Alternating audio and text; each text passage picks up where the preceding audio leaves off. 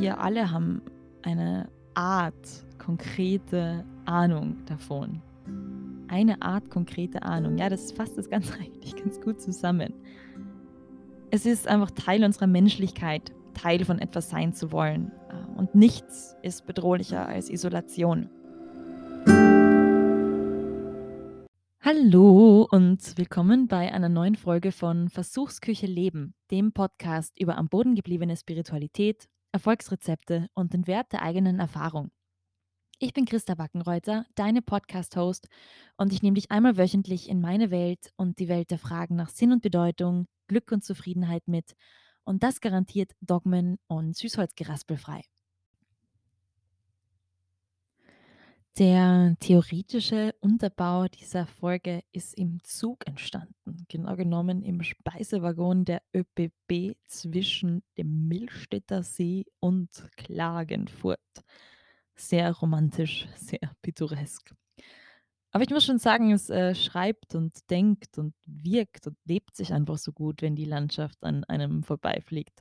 Und ich finde es auch irgendwie ganz erfrischend, mich ähm, theoretisch mit etwas wie Spiritualität auseinanderzusetzen. Jetzt nicht in der totalen Abgeschiedenheit irgendwie mit Räucherstäbchen äh, oder sonstigen spirituellen Accessoires um mich. Ich habe ja nicht nur Räucherstäbchen, weiß gar nicht, ob das als spirituelles Accessoire zu sehen ist. Riecht halt gut und ich mag das Ritual, mir Räucherstäbchen anzuzünden. Aber unabhängig davon, es ist eben auch, was ich eigentlich raus wollte, einfach ganz charmant, mich in diesem Umfeld mit um mich herum sitzen äh, vier Männer, drei davon trinken Bier, einer trinkt Kakao, es ist 12 Uhr mittags und irgendwie einfach eine ganz angenehme Stimmung. Und ich finde das immer, ich finde das immer schön, so kleine Momente als etwas Besonderes ähm, festzuhalten. Immerhin nimmt da in dem Moment gerade eine Handvoll kurz am Leben der anderen teil. Solche Momente wirken oft so flüchtig, aber trotzdem hinterlassen wir, auch wenn das nur unterbewusst ist, Eindrücke in jeder Person, mit der wir uns in einem Raum befinden oder auf einem Platz befinden. Und ich finde das ganz spannend, sich ähm, hinterher vorzustellen, was für eine Art von Netz dadurch zwischen all uns Menschen entsteht. Ich habe mir außerdem immer schon gern so kleine Geschichten zu den Menschen überlegt denen ich, äh, ja, so flüchtig begegne. Ähm, ja, es ist hier und da 'n bisschen kitschig, auch ein bisschen pathetisch, aber, ähm, mir macht das wahnsinnig viel Freude. Und ich glaube, ich bin noch nicht die Einzige, die gedanklich solche Momentaufnahmensgeschichten spinnt. Vielleicht gehörst du ja auch zu uns. So, jetzt aber ans Eingemachte. Ich habe mich die letzten Tage schon ein bisschen narrisch gemacht. Ich wollte Spiritualität so gern greifbar und ohne Schnickschnack und Schmafu handfest definieren, eine am Boden gebliebene, zeitgemäße Definition finden, natürlich komplett atheistisch und für alle handhabbar. Ich habe drüber nachgegrübelt, was ich eigentlich drunter verstehe, was allgemein drunter verstanden wird und was für offizielle Definitionen es gibt. Stichwort offizielle Definitionen, so umsonst und so langweilig. Das ist eher so wie ein schlechtes Feedback zurück an die Uni. Es wird so schwammige Begriffsdefinitionen von Begriffen haben auswendig lernen müssen, die einem sowieso niemand hätte erklären müssen. Also ich, teilweise wundert mich echt dieser ewige Erklärungsdrang von Begriffen, die wir eh verstehen. Es gibt halt einfach Verständnisebenen, für die man kein Lexikon braucht. Und ja, genauso verhält es sich eigentlich mit Spiritualität. Es ist etwas, das theoretisch nicht greifbar ist, sondern eben nur durch Erfahrung fassbar. Ich glaube dennoch, ähm, dass eine umfassende Klärung, was Spiritualität sein kann und was sie einem ermöglichen kann, heutzutage bitter notwendig ist, da etwas eigentlich so Kostbares extrem unter Schubladendenken und negativen Vorurteilen leidet und ähm, in diesen und auch in anderen Zusammenhängen einfach wirklich äh, umfassend kommerzialisiert wird. Und ja, viele, glaube ich, einfach gar nicht wirklich wissen, was sie darunter verstehen, aber trotzdem auf welche Art und Weise auch immer voreingenommen sind. Damit ihr hier jetzt auch nicht einschlaft, bete ich jetzt auch sicher keine lexikalen Definitionen herunter. Wie gesagt, unangenehmes Uni-Flashback und Definitionen googeln kann jeder. Was die Definitionen stark zusammenfasst gemeinsam haben, sind folgende zwei Charakteristika. Erstens, Es geht um das Erreichen höherer Bewusstseinsebenen. Zweitens, Spiritualität kann nur erlebt, aber nicht theoretisch erfasst werden. So, da haben wir jetzt das Dilemma. Wir reden die ganze Zeit über Spiritualität, spirituelle Praxis, davon, dass Religion jetzt gerade heute durch Spiritualität ersetzt wird, obwohl die beiden unter Anführungszeichen Konzepte eigentlich trotzdem viel gemeinsam haben.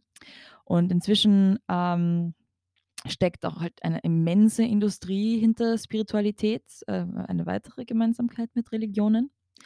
Und dennoch, ja, dennoch ist der Begriff extrem schwammig und wird auch schnell mal in so eine Art ESO-Ecke gesteckt. Ich habe jetzt selbst einfach einmal gebrainstormt, was allein mir zum Stichwort Spiritualität alles so für Stichworte einfallen.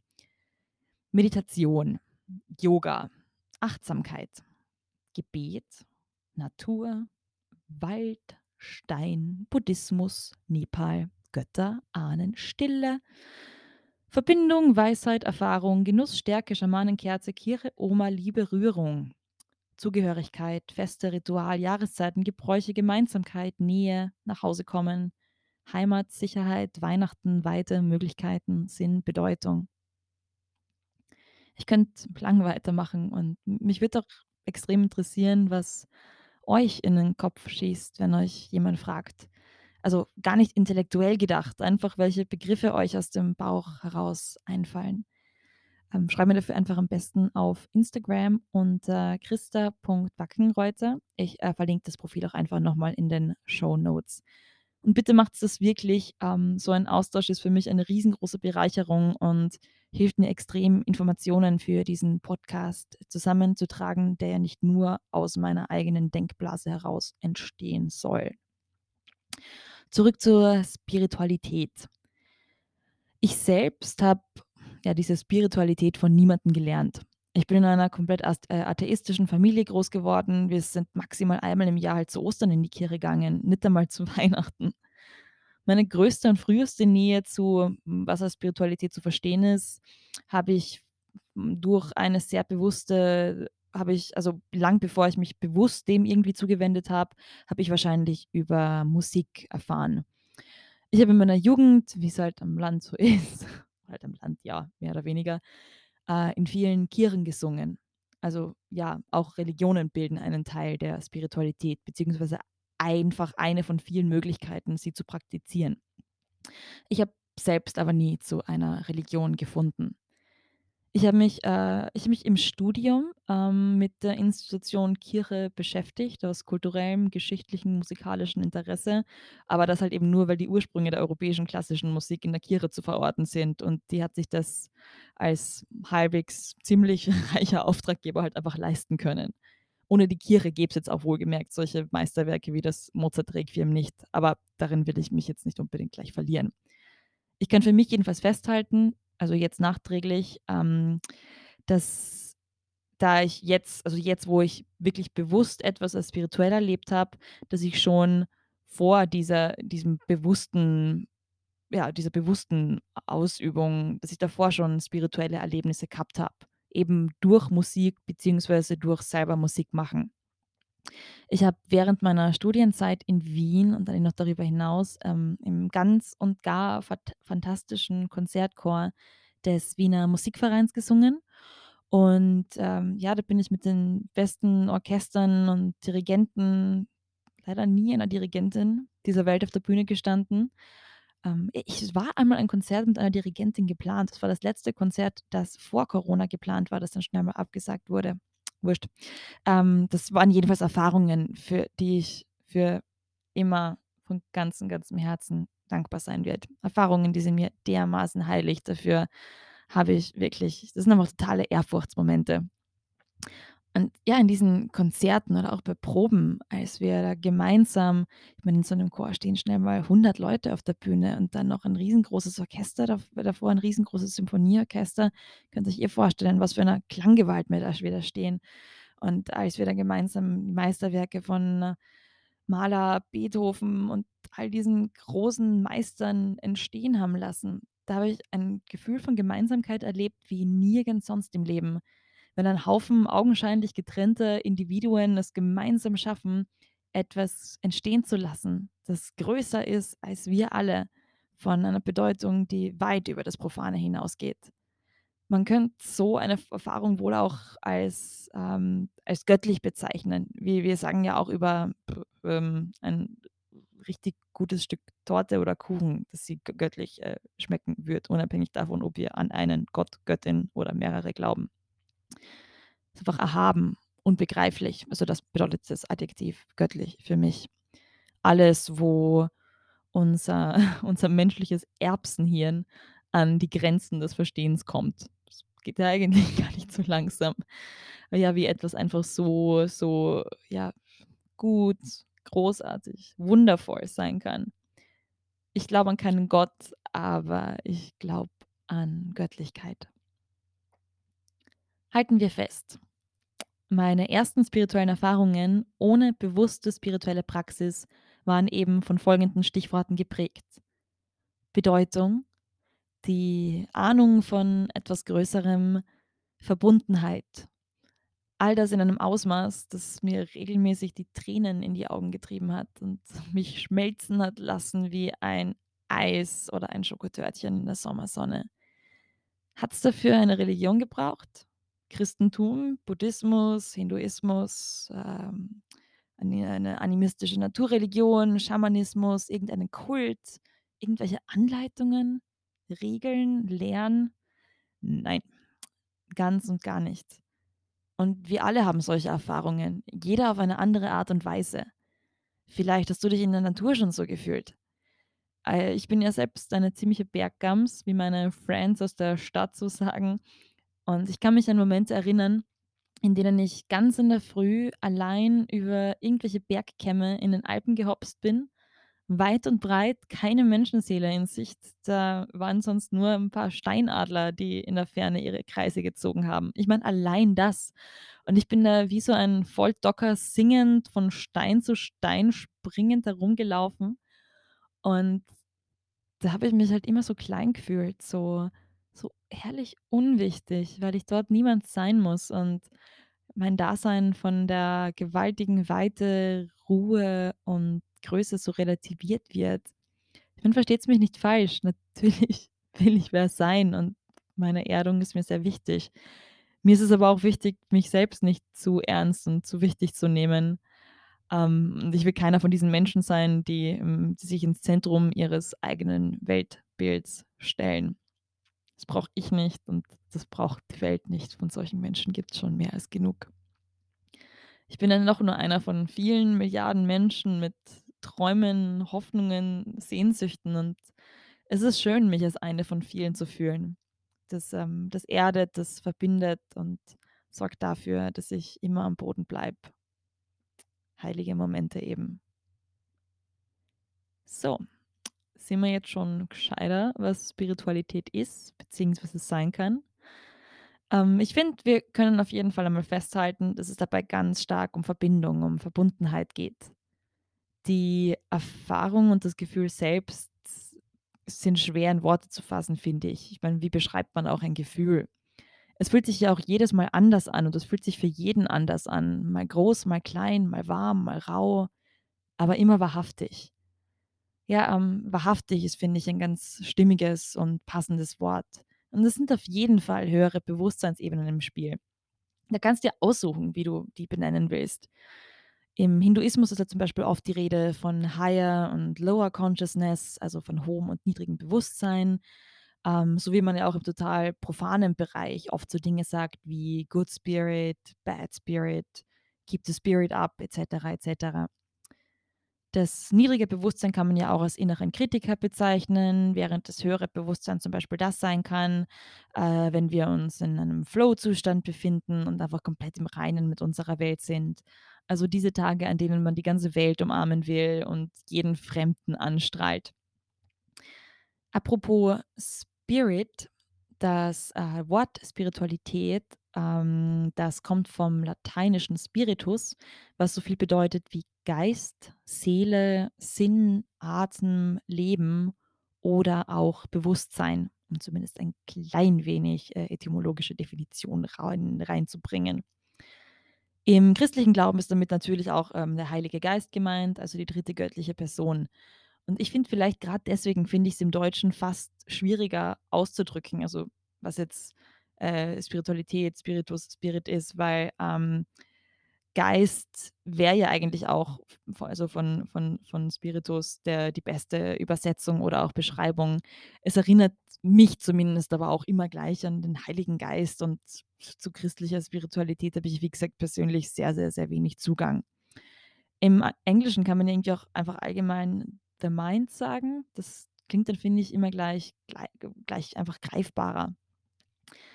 Allerdings ist äh, allerdings ist der Geist ja, ähm, auch nichts anderes als unser Bewusstsein, also die erfahrbare Existenz von geistigen Zuständen. Aber wurscht, das wird jetzt doch ein bisschen theoretisch. Bin auch gleich fertig, beziehungsweise komme zum nächsten Punkt. Ähm, oder ja, jetzt auch schon, weil ich will jetzt nicht ich will nicht anfangen, über den, äh, Unterschied zwischen Verstand und Bewusstsein zu sinnieren. Das mache ich dann irgendwann in der Badewanne oder beim Wandern oder vielleicht ist es auch gar nicht weiter wichtig. Wahrscheinlich nicht. Das ist, ja, viel Haarspalterei und Begriffschirurgie, die einen nicht wirklich weiterbringt. Noch einmal, ähm, Spiritualität bedeutet eine Verbindung mit etwas auf höherer Bewusstseinsebene und das ist eben nicht greifbar und nicht beschreibbar. Menschen, äh, versuchen das zwar immer wieder, ähm, auch die Personifikation als Gottheiten wäre ja eigentlich ein Beispiel dafür, was im Prinzip einfach nur ja auch einen Versuch darstellt, ähm, etwas zu umschreiben, das von vielen Eigenschaften, aber eben auch einfach durch Erlebnischarakter charakterisiert wird. Was ich am wesentlichsten finde, ist die Frage, was es uns bringen soll. Also, diese Verbindung mit etwas Größerem zu suchen. Und mit etwas Größerem ist jetzt keine religiöse Weltordnung oder so was gemeint. Aber irgendwas ist da und wir alle haben eine Art konkrete Ahnung davon. Eine Art konkrete Ahnung. Ja, das fasst das Ganze eigentlich ganz gut zusammen. Es ist einfach Teil unserer Menschlichkeit, Teil von etwas sein zu wollen, äh, und nichts ist bedrohlicher als Isolation. Diese Sehnsucht danach, Teil von etwas sein zu wollen, hat schon für viel Tod und Leiden auf unserer Welt gesorgt. Um so spielt zum Beispiel die Kirche extrem mit diesem Zugehörigkeitsgefühl und dem tiefen Glauben, Teil eines größeren und göttlichen Plans zu sein. Viele der größten Verbrechen an der Menschheit konnten nur vollbracht werden, da die Menschen mittels dieser Natur, also der Natur des Teils von ähm, also ein Teil von etwas Größerem, Gewichtigeren sein zu wollen, konnten nur so manipuliert werden. Wie die meisten Dinge kann auch dieser menschliche Wesenszug, äh, ins Gute wie ins Schlechte ausschlagen. Äh, denn wenn ich im Leben eines gelernt habe, dann, dass nichts so mächtig ist wie das, woran wir Menschen glauben. Woran wir glauben, formt unser aller Realität, unsere Umwelt und unser Zusammenleben. Wie entsteht so ein Glau ein Glaube nun jetzt eigentlich? Ein Glaube entsteht durch erlerntes Verhalten und durch Wiederholung. Äh, es ist inzwischen auch neurowissenschaftlicher Schnee von gestern, dass unsere Glaubenssätze sich wortwörtlich in unserem Gehirn einprägen, wo eben auch unser Bewusstsein, unsere Wahrnehmung geformt wird. Unser Gehirn ist jetzt aber halt kein Steinblock, in dem etwas eingeprägt wird, das dann nicht mehr weggeht, sondern es ist viel, viel, viel flexibler. Muster lassen sich äh, lockern, auflösen und es lassen sich eben auch neue Glaubenssätze bilden. Ich wage mich jetzt letzten Endes doch an meine hauseigene Definition, die, ja, meiner eigenen Erfahrung entspricht. Die habe ich weder über den Buddhismus in schlauen Büchern oder von irgendeiner weisen Oma an irgendeiner Bushaltestelle gelernt. Meine Spiritualität, meine Verbundenheit mit höheren Bewusstseinsebenen, über die ich persönlich mit keiner Gottheit, sondern mit meinem Wesenskern in Verbindung trete, das ist die Summe meiner spirituellen Praxis. Und meine spirituelle Praxis besteht daraus, konzentrierte und bewusst gewidmete Zeit damit zu verbringen, meine Glaubenssätze über unsere Welt zu festigen. Also die Glaubenssätze, an die ich wirklich glaube. Und ich glaube an das Gute in mir und ich glaube an das Gute in allen anderen Wesen. Nicht mehr, nicht weniger. Wenn ich mich zum Meditieren hinsetze, dann, dann nur aus dem Antrieb dieses Glaubens, dass ich gut bin und dass alle anderen Wesen gut sind. Indem ich dem Guten in mir näher komme, komme ich dem Guten aller anderen näher. Und das Gute heißt in dem Fall nicht einfach, dass ich über meine Sonnenseiten sinniere, sondern ich spüre ganz tief rein, was da alles ist. Stichwort auf alles.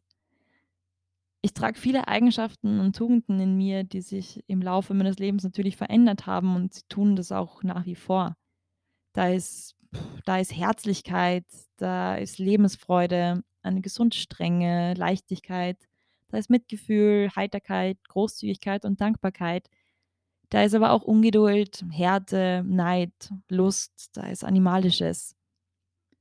Es fühlt sich aber so an, als würden in mir all diese Eigenschaften und Tugenden ein bisschen wie ähm, Planeten um eine Sonne herumkreisen, ähm, die all diesen Planeten komplett wertungsfrei begegnet und die im Kern nichts als gut ist und sich und ihre Mitmenschen und die Natur und sowieso alles in all ihrer Schönheit und nicht nur trotz, sondern auch gerade wegen ihrer Abgründe liebt. Im Endeffekt geben wir wirklich alle unser Bestes und daran, daran glaube ich. Das hört sich, das hört sich jetzt vielleicht alles, vielleicht, vielleicht findest du, das hört sich etwas kitschig an, aber so fühlt sich's tief in meiner Erfahrung eben einfach an. Das ist nichts, was ich in irgendeinem Persönlichkeitsentwicklungs oder Persönlichkeitsoptimierungsbuch oder einem Buch über positive Psychologie gelesen habe. Aber das ist wirklich einfach, wie ich die Erfahrung meiner Praxis zusammenfassen würde. Und im Endeffekt ist es überhaupt keine, ähm, verkitschte oder rein auf Bliss ausgerichtete Erfahrung, weil sie eben genau in der Mitte steht. Im Englischen wäre das Wort Equanimity das Passende dafür, eben diese komplette Ausgeglichenheit und Gelassenheit mit allem, was ist. Und innerhalb dieser Gelassenheit spüre ich eben dieses ganz intrinsisch etwas, das einfach wirklich nur als gut wahrnehmbar und erfahrbar ist. Ich ich kann's ich kann's einfach nicht anders erklären. Also, ich widme meine spirituelle Praxis in meinem Fall ist es nichts Aufregendes. Das ist eine ganz einfache, ganz schlichte Meditationstechnik, Yoga und, ähm, viel Bewegung im Freien, also Wandern, Laufen, bewusst und konzentriert alles abzuschütteln, rauszulassen, zuzulassen, um das zu spüren, was innen drin eigentlich ist. Spirituelle Praxis bedeutet für mich also nicht nur, äh, Bliss und Liebe und Lala und Lulu.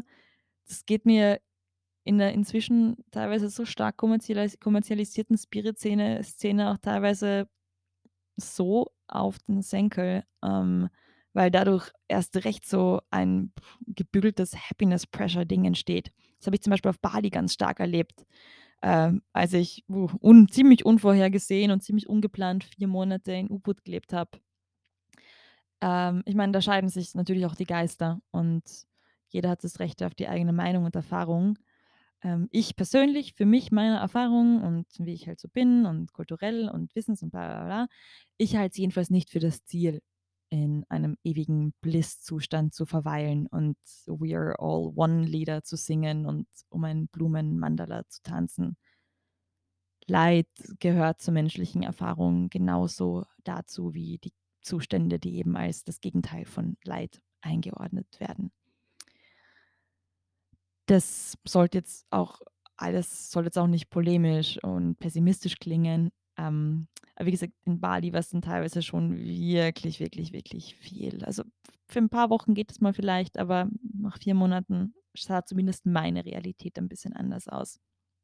Ich sage mal, es kommt auch wirklich immer drauf an, warum Menschen so was machen. Und wenn man solche Dinge nicht wirklich spürt, dann finde ich, ist die Teilnahme daran genauso eine Art der Blind Devotion, als würde ich jeden Abend Rosenkränze beten, nur weil man man's halt irgendwann so gelernt hat. Oder wenn ich jetzt nach Indien gehe und dann auf einmal von einem Tag auf den anderen jeden Abend zu Ganesha bete. Ist für mich dann kein Unterschied. Spiritualität verbindet mich einfach mit einer höheren Bewusstseinsebene, von der aus ich üben kann, mich so anzunehmen, wie ich bin und wirklich zu erleben, was es bedeutet, gut zu sein und ruhig und friedlich und unbarmherzig ehrlich und vergebend und fair richtend.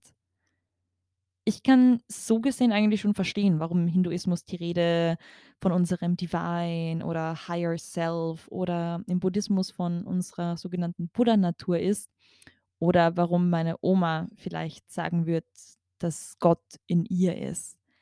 Man kann es aber auch ganz, ganz profan sehen und es nicht benennen, weil eine Benennung wird die Erfahrung ja ohnehin nicht ändern. Insofern zusammengefasst, Spiritualität ist für mich Arbeit an meinem Glauben und ich glaube an nichts mehr als das Gute in mir und das Gute in allen anderen Wesen. Und diesen Glauben, den übe ich täglich. Die Botschaft dieser Folge ist somit vielleicht sogar weniger, was Spiritualität ist, sondern welche Macht unser Glaube hat. Wird meine Praxis darin bestehen, dass ich jeden Tag zu diversen Gottheiten bete, dass sie mir, weiß nicht, mein Leben richten mögen? Oder was betet man sonst so? Ja, dass sie mich von meinen Sünden natürlich erlösen, ganz, ganz, ganz wichtig. Dann wird dieser Glauben und die Präsenz allmächtig Richtender meine Realität definieren. Ich muss dabei gerade an ein Zitat einer meiner liebsten Lehrerinnen denken, die mich zwar nie persönlich unterrichtet hat, aber durch deren ja, durch deren Podcast ich wahnsinnig viel gelernt habe. Also ja, Podcasts haben echt in sich und ich glaube, ich habe keinen Podcast so auf und ab gehört. Ähm, ich habe jede einzelne Episode gehört. Insofern möchte ich sie wirklich gerne als Lehrerin bezeichnen. Und zwar ist die Rede von Julie Pyatt, die Frau von Rich Roll, der ja auch äh, einen der weltweit erfolgreichsten Podcasts hat.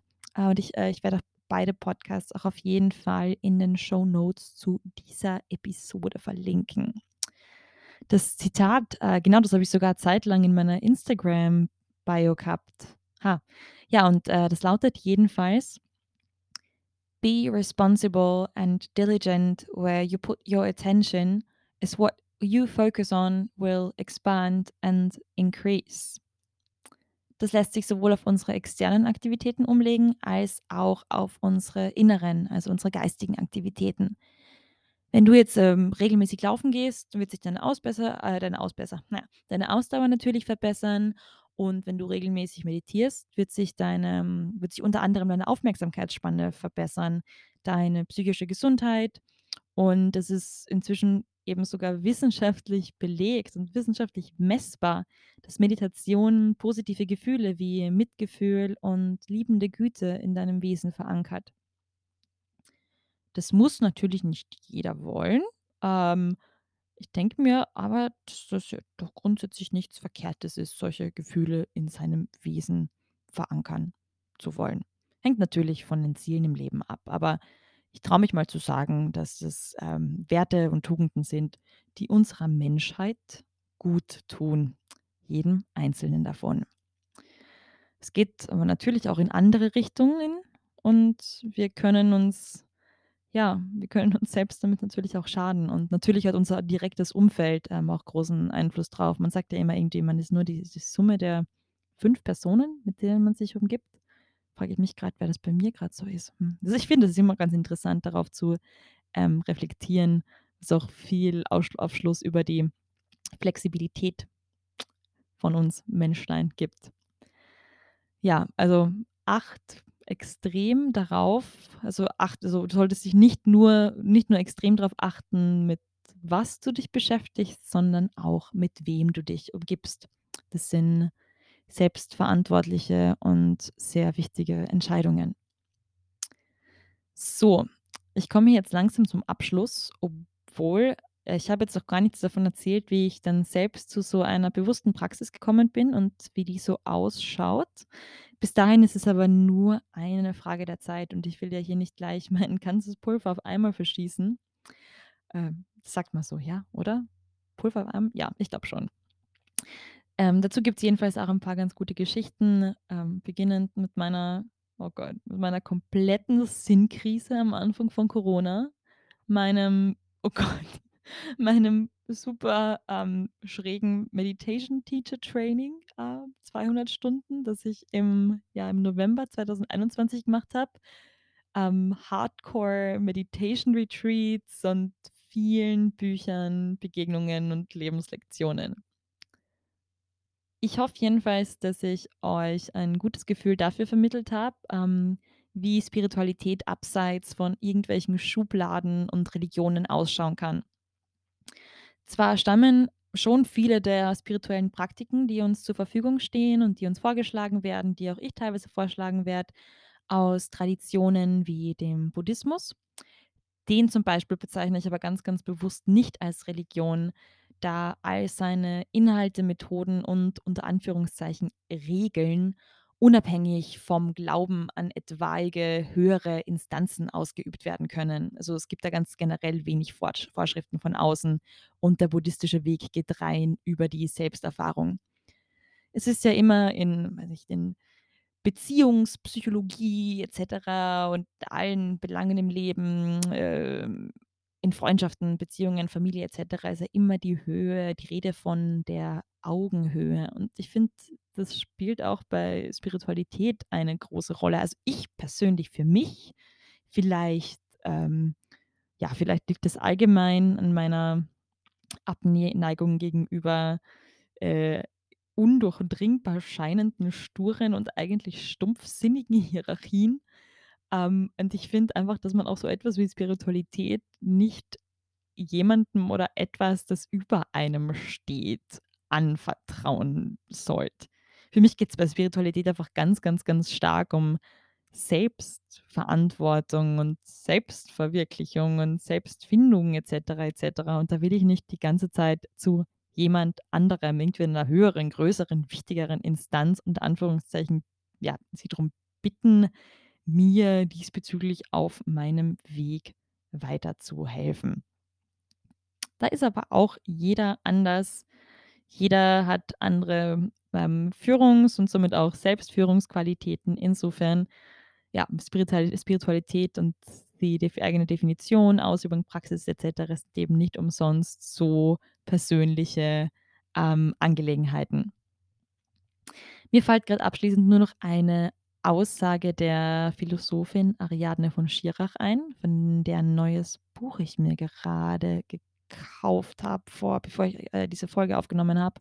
Davon, ähm, möchte ich demnächst auch mal erzählen, glaube ich. Das hört sich extrem spannend an und deckt sich ziemlich mit meinen Podcast-Themen, aber, ja, egal jetzt. Das, äh, Zitat, ähm, habe ich eben in einem Artikel von ihr letztens gelesen und es lautet: „Die Frage unserer Zeit ist nicht mehr: Glaubst du an Gott, sondern glaubst du an den Menschen?“ Dieses Zitat möchte ich jetzt so im Raum stehen lassen und verabschiede mich für heute. Was steht denn heute noch an?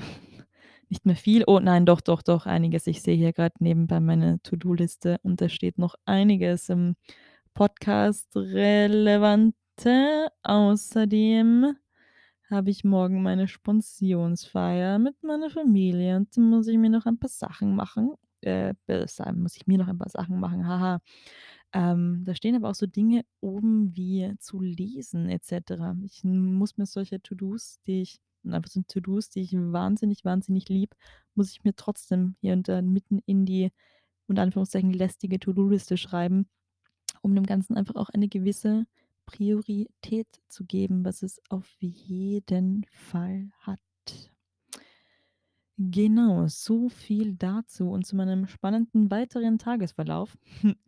Ich, ähm, verabschiede mich jetzt heute von dir auf jeden Fall hier hier und jetzt in diesem Moment und möchte dich nur noch einmal dran erinnern, mir auf Instagram unter christa.wackenreuther zu folgen Und ja, melde dich unbedingt mit Fragen und Feedback. Gib mir Bescheid, wenn du die Folge gehört hast und freue dich auf Einblicke in meine hauseigene Versuchsküche Leben und Updates zu neuen Podcast-Folgen. Ciao, bis bald und denk dran, du bist die Summe deiner Erfahrungen.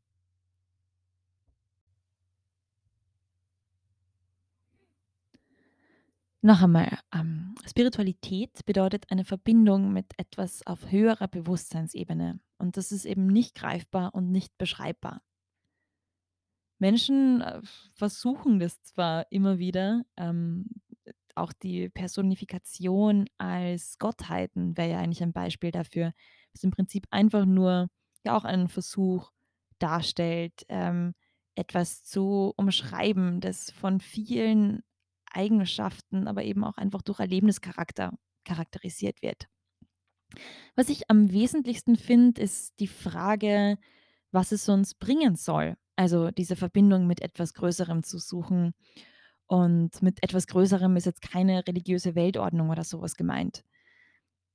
Aber irgendwas ist da und wir alle haben eine Art konkrete Ahnung davon. Eine Art konkrete Ahnung. Ja, das fasst das Ganze eigentlich ganz gut zusammen. Es ist einfach Teil unserer Menschlichkeit, Teil von etwas sein zu wollen. Äh, und nichts ist bedrohlicher als Isolation.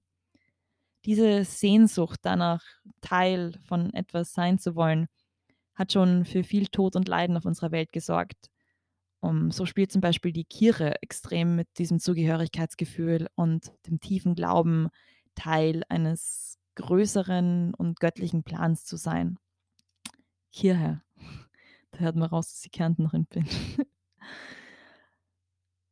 Viele der ja, oh, super, super Zeitpunkt, um für einen Scherz zu machen. Ähm, viele der größten Verbrechen an der Menschen